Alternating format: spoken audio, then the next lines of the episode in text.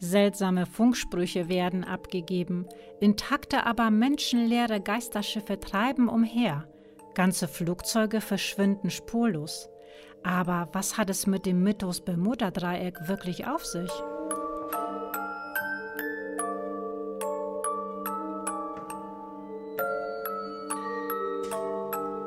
Ich bin Mary Jo und begrüße euch bei Paranormalik. Kennt ihr eigentlich das mysteriöse Phänomen, das sich immer wieder erneut zum Jahresbeginn ereignet? Diesen Zwang, auszumisten und zu entrümpeln, um den frischen Wind Einlass in die eigenen vier Wände zu gewähren? Tja, so auch ich also, begab mich getrieben von diesem merkwürdigen Drang auf den Dachboden. Und dort, in einer dunklen Ecke des Raumes, ganz verstaubt, lag es dort in einer Kiste, das Bermuda-Dreieck. Aber das Bermuda-Dreieck ist und bleibt eines der faszinierendsten Rätseln der Menschheit. Viele haarsträubende Geschichten, unglaubliche Legenden und Gerüchte ranken sich um das Gebiet im südwestlichen Nordatlantik. Immer noch versuchen Wissenschaftler und Abenteurer zu ergründen, warum dort so viele Schiffe und Flugzeuge verschwunden sind und unzählige Menschen in den Tod gerissen wurden.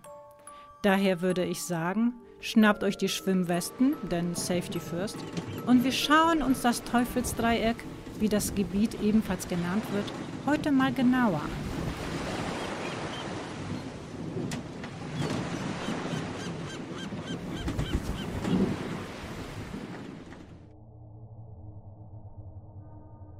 Das Bermuda-Dreieck ist ein Seegebiet im Atlantik und liegt nördlich der Karibik etwa zwischen Südflorida, Puerto Rico und Bermuda. In diesem Bereich spielen sich schon seit die Menschen denken können seltsame Dinge ab. Das Bermuda-Dreieck ist für seine unheimlichen Vorkommnisse berüchtigt. Aber welches Geheimnis birgt das Bermuda-Dreieck wirklich? Der wohl bekannteste Vorfall im Bermuda-Dreieck, mit dem das Rätsel um dieses Meeresgebiet begann, ereignete sich am 5. Dezember des Jahres 1945. Kurz nach 14 Uhr hob die Fliegerstaffel von fünf Flugzeugen auf den Marinestützpunkt Fort Lauderdale in Florida von Boden ab. Flug 19 nannte sich die Mission. Die Piloten wollten an diesem Tag einen Routineflug von 300 Kilometern auf den Atlantik hinaus und zurück machen. Sie waren mit ihren Flugzeugen vertraut und die Maschinen wurden vor dem Flug genau gecheckt. Auch die Wettervorhersagen für die Route waren günstig.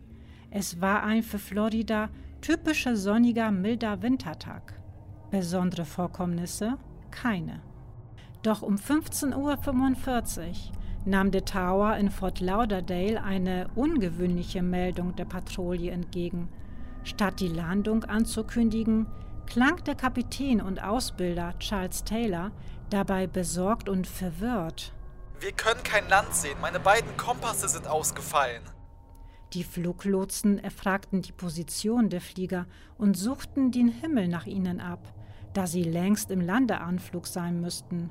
Dann kam wieder eine Meldung aus dem Cockpit des Patrouilleführers. Wir sind nicht sicher, wo wir sind. Wiederhole, wir können kein Land sehen. Dann brach der Kontakt zum Flieger ab. In den nächsten Minuten entbrannte ein Streit zwischen den Ausbilder und seinen jungen Piloten. Tyler behauptete, sie würden über den Golf von Mexiko fliegen und müssten Richtung Osten, um nach Fort Lauderdale zurückzukehren. Die Schüler jedoch wollten Richtung Westen. Ihrer Meinung nach sind sie aufs offene Meer hinausgeflogen und befinden sich nun über den Atlantik, also östlich Floridas. Im Zickzackkurs irren die Flieger über den Ozean. Nach zehn Minuten traf erneut ein Funkspruch im Tower ein. Doch diesmal war es nicht der Chef der Fliegerstaffel, sondern ein Co-Pilot. Wir können Westen nicht finden. Wir sind uns keiner Richtung sicher. Alles sieht merkwürdig aus, sogar der Ozean. Dann wieder Funkstille. 20 Minuten später meldete sich der stellvertretende Pilot plötzlich erneut beim Tower diesmal am Rande der Hysterie. Wir können nicht sagen, wo wir sind. Wir denken, wir sind nordöstlich der Basis. Dann stotterte der Pilot unverständliche Wortfetzen und meldete sich schließlich mit den letzten Worten, die vom Flug 19 zu hören waren. Es scheint, als ob wir in weißes Wasser kommen. Wir sind komplett verloren. Der leitende Fluglehrer von Fort Lauderdale war selbst unterwegs, hörte die Hilferufe und glaubte zu wissen, wo sich Flug 19 befand. Er funkte, dass er zu ihnen kommen würde. Erst kam keine Antwort, dann meldete sich Pilot Tyler von der verschwundenen Staffel. Fliegen Sie mir nicht nach. Sie sehen aus, als ob. In diesem Moment brach der Funkkontakt vollkommen ab. 300 Flugzeuge und 21 Schiffe suchten nach den fünf verschwundenen Flugzeugen. Eines davon, das zweimotorige PBM Martin Mariner Flugboot mit 16 Mann Besatzung, verschwand ebenfalls bei dieser Suchaktion, obwohl es als einzige Maschine sogar auf dem Meer hätte landen können. Die Suche dauerte fünf Tage nach den mittlerweile sechs verschollenen Flugzeugen. Doch sie fanden nicht ein einziges Überbleibsel, keine Wrackteile, keine Leichen, weder von den 14 Mann Besatzung der Fliegerstaffel noch von den 13 Crewmitgliedern der Suchmannschaft. Das Verschwinden der sechs Flugzeuge zählt zu den am besten untersuchten Unfällen weltweit. Aber selbst die Untersuchungskommission musste am Ende mitteilen, dass sie keine auch nur halbwegs befriedigende Erklärung gefunden habe. Aber warum wusste die Fliegerstaffel nicht, wo Westen ist? Haben sie die Sonne etwa nicht mehr gesehen? Warum sollte ihnen niemand nachfliegen? Obwohl erst mit Flug 19 das Rätsel um das Bermuda-Dreieck so richtig populär wurde, soll bereits Christoph Kolumbus im 15. Jahrhundert davon berichtet haben, dass sein Kompass in diesem Gebiet plötzlich verrückt spielte und er in der Nähe der Bermuda-Inseln Lichter über der Wasseroberfläche tanzen sehen habe. Die Geschichten rund um das Bermuda-Dreieck scheinen endlos. Am 9. Oktober 1814 zum Beispiel verschwand das US-Kriegsschiff USS Vesp spurlos. 140 Männer und das Schiff gingen verloren. Im August 1840 fand man den französischen Segler La Rosalie vor der Ostküste Floridas als Geisterschiff treibend. Seltsam an der Sache war, dass die Besatzung verschwunden war, obwohl das Schiff selbst sich in einem guten Zustand befand. Am 4. Dezember 1872 fand man vor der Küste der USA das Geisterschiff Mary Celeste. Wieder waren alle Menschen vom Bord verschwunden. Im Jahr 1880 brach das britische Schiff Atlanta mit 290 Matrosen und Offizieren an Bord von den Bermuda-Inseln Richtung Heimat auf, kam aber niemals in England an. Und da gab es auch noch die USS Cyclops, ein riesiges Kohleschiff der United States Navy, das am 4. März 1918 nach dem Auslaufen aus Barbados unter bislang ungeklärten Umständen im Gebiet des Bermuda-Dreiecks verschwand. Von dem Schiff und den 306 Menschen an Bord fehlt jede Spur. Ein Wrack wurde nie gefunden. Auch das Frachtschiff Carol A. Deering war in merkwürdige Umstände verstrickt. Am 29. Januar 1921 verschwand der Frachter mitsamt seiner Besatzung. Am 39. Januar desselben Jahres tauchte der Frachter bei stürmischem Wetter in der Nähe von Kap Hatteras wieder auf und strandete auf einer Sandbank. Die elfköpfige Besatzung sowie Rettungsboote, Chronometer, Logbuch und alle Navigationsgeräte blieben spurlos verschwunden. Nur eine Katze wurde von der Küstenwache gefunden. Am 19. April 1925 empfing man von dem japanischen Frachtschiff Raifuku Maru ein eigenartiges Signal. Gefahr wie ein Dolch, jetzt, komm schnell!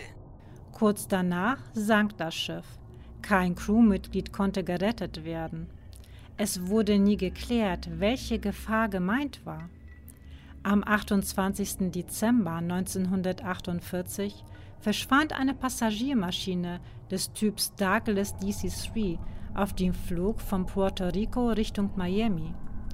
In der Nacht hörte man im Tower, wie der Pilot mit den anderen Menschen an Bord Weihnachtslieder sang. Später meldete der Pilot, er sehe die Lichter von Miami und melde sich später für die Landungsanweisungen. Man hörte nie mehr etwas von ihnen. Es wurden auch keine Überreste von dem Flugzeug gefunden, es hatte keinen Notruf gegeben und man hat auch keine Explosion beobachtet. 1958 tauchte ein Segelschiff nicht mehr auf. Der Segler hatte vor seinem Verschwinden noch Befunk seine baldige Ankunft übermittelt. In vielen Fällen sollen die Vermissten kurz vorher noch gefunkt haben, dass es keine Probleme gebe. Das Bermuda-Dreieck verschlang im vergangenen Jahrhundert mindestens 50 Schiffe und 20 Flugzeuge, die meisten auf ähnlich mysteriöse Weise wie Tylers Flugstaffel. Auch von Verschiebungen in der Zeit ist die Rede, wie es sich im Fall der Boeing 727 der National Airlines ereignete. Denn während des Landeanflugs verschwand die Maschine angeblich für 10 Minuten vom Radarschirm, tauchte dann aber plötzlich wieder auf und landete ganz normal am International Airport von Miami. Sowohl die Uhren der beiden Piloten als auch die der Passagiere sollen um zehn Minuten nachgegangen sein. Dieselbe Zeitdifferenz sei auch auf den Bordchronometern beobachtet worden. Es gibt viele Geschichten und ebenso viele Theorien, aber genau das ist es, was den Mythos am Leben erhält. UFO-Fans vermuten, dass in den Tiefen des Meeres Außerirdische eine Basis errichtet haben, da es gerade vor der Küste von Miami auffallend viele UFO-Sichtungen gibt. Dabei werden nicht nur über Wasser seltsame Objekte beobachtet, sondern ebenfalls in den Tiefen des Meeres. Vielleicht, so vermuten einige, sind die Aliens schon längst unter uns und haben dort ihre Stützpunkte eingerichtet. Andere vermuten dort einen Zeittunnel oder Portale in andere Dimensionen.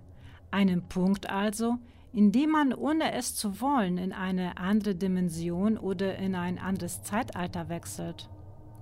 Und da ist auch noch die Rede vom Zugang zu schwarzen Löchern.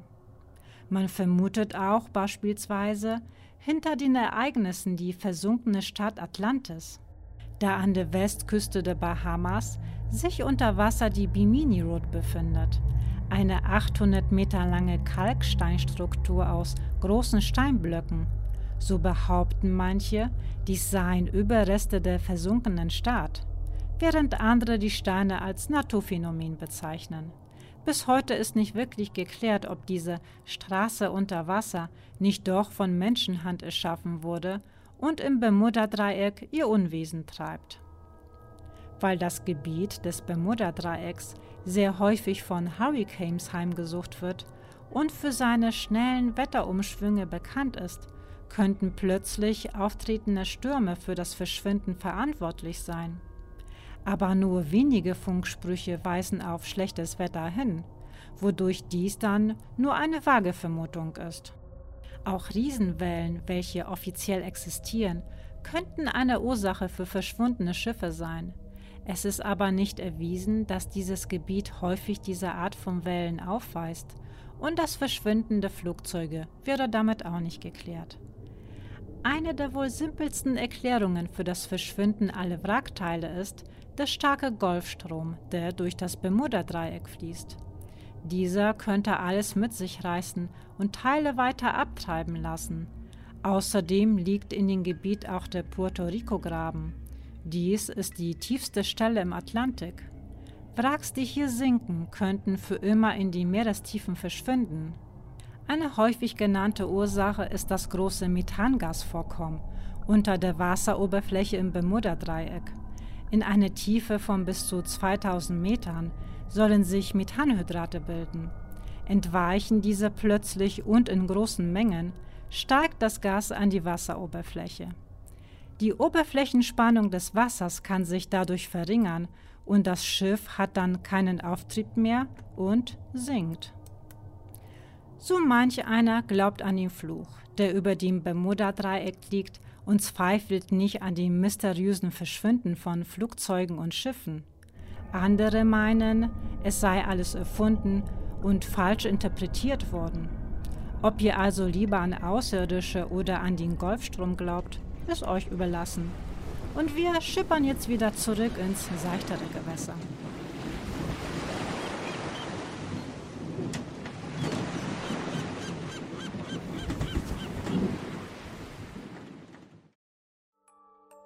Seemänner und deren Erzählungen, seltsame Funksprüche und ein nicht stehen bleiben wollender Kompass machen das Bermuda-Dreieck zu einem der sagenumwobensten Orte und lassen uns erneut wissen, dass unsere Welt groß genug ist, Dinge in der Größe eines Frachtschiffs verschwinden zu lassen. Hoffe, ihr seid nicht seekrank geworden bei unserem heutigen Ausflug. Ich werde mir jetzt einen heißen Kaffee gönnen und ihr hinterlasst mir bitte eure Kommentare und Reisezielvorschläge bei Insta. Bis zum nächsten Mal, ich freue mich auf euch, wenn es erneut heißt Mystery Time mit Mary Jo.